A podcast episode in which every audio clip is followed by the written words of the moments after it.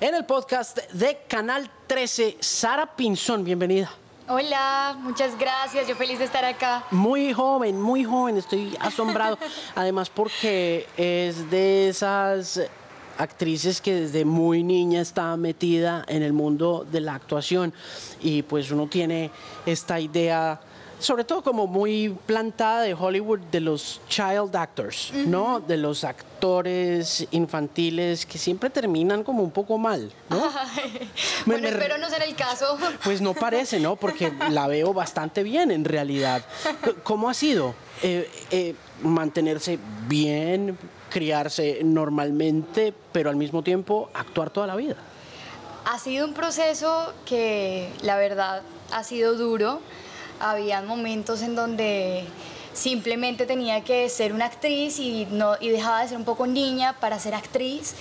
Eh, pero toda la vida he amado infinitamente esto eh, toda la vida me ha encantado estar enfrente de la cámara, tanto así que pues como que prefiero actuar que simplemente como ir a jugar con muñecas, por lo menos desde mis siete años de edad que estoy en el mundo de la actuación, desde los siete protagonicé una serie, entonces ha sido difícil, pero siento que con la ayuda de mi familia, con la guía de mi mamá, con todo lo que, todas las personas que me han rodeado, como que he logrado saberlo llevar y pues seguir estudiando juiciosa. Sí, muy bien. Mire, eh, actúa en Clave de Sol. Cuénteme un poco sobre esa experiencia.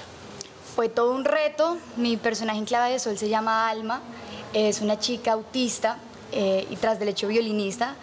Y pues bueno, fue un poco complicado, tuve charlas con psicólogos, tuve charlas con psiquiatras, con especialistas del autismo, tuve entrevistas con niños y niñas autistas, también tuve clases de música, clases de partitura, clases de violín con Miguel Guevara, entonces fue un pocotón de estudios, pero pues lo agradecí muchísimo, me encantó el resultado y siento que pude como llegar al corazón de muchas personas y que también Alma llegó a mi corazón y como que le agradezco por todo. ¿Cuánto tiempo se demora haciendo esa encarnación. Es que, como usted lo dice, es mucho trabajo, es mucho estudio, hay que aprender a tocar violín. Es como, ¿cómo, ¿en cuánto tiempo aprendió a tocar violín? en nada. o sea, literalmente fue como, Sara, quedaste para el personaje, eh, la idea es que empieces eh, con las clases de violín y grabamos en dos semanas. Y fue como, ¿qué? Bueno, también Darío Bejarano, que es el director del proyecto, y Camilo, el productor, em, pues tuvieron como mucha ayuda. Em, y también las clases, bueno, fueron como dos semanas muy intensivas con clases de violín.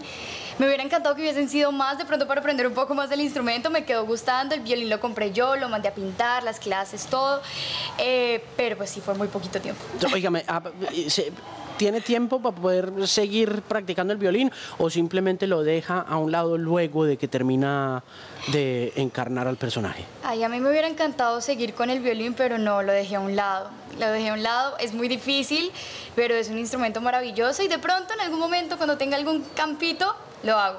Una mujer ocupada. ¿En qué anda?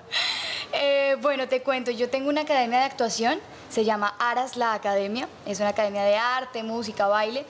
Eh, Aras es Sara al revés.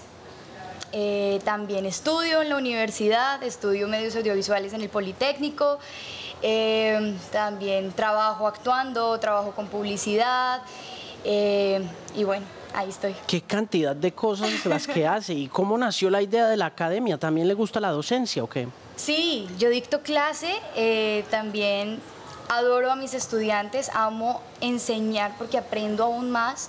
Eh, y también me acuerdo cuando yo estaba empezando, cuando tenía mis siete años, porque soy profe de niños de tres años de edad en adelante, de 11, también chicos de 15 y hasta le he dictado a chicos de señores de 30 años, por ejemplo. Entonces, es súper interesante, me recuerda cuando yo empecé, me encanta la docencia, eh, he tratado de capacitarme lo que más pueda como para ir súper preparada y la academia nace de un proyecto familiar como de tratar de buscar nuevos talentos y gente con muchos sueños por cumplir y pues que nosotros tengamos las herramientas para ayudarlos con los mejores profesores y un espacio increíble.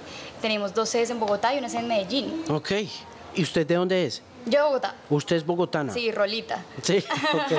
Mire, em, ¿quién fue su profesor más grande cuando arrancó? ¿Fue su mamá o quién le inculcó el gusto por la actuación?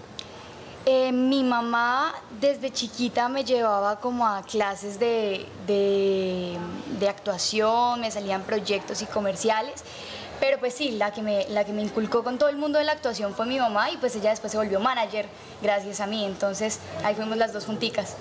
Me quedaría con usted conversando un rato larguísimo, pero me tengo que ir, Sara. Muchísimas gracias por estar acá. Mucho gracias a ti por la invitación, gracias por estar en este espacio tan increíble. Muchas gracias a Sara Pinzón y a ustedes también por estar aquí en el podcast de Resonantes desde los premios India Catalina.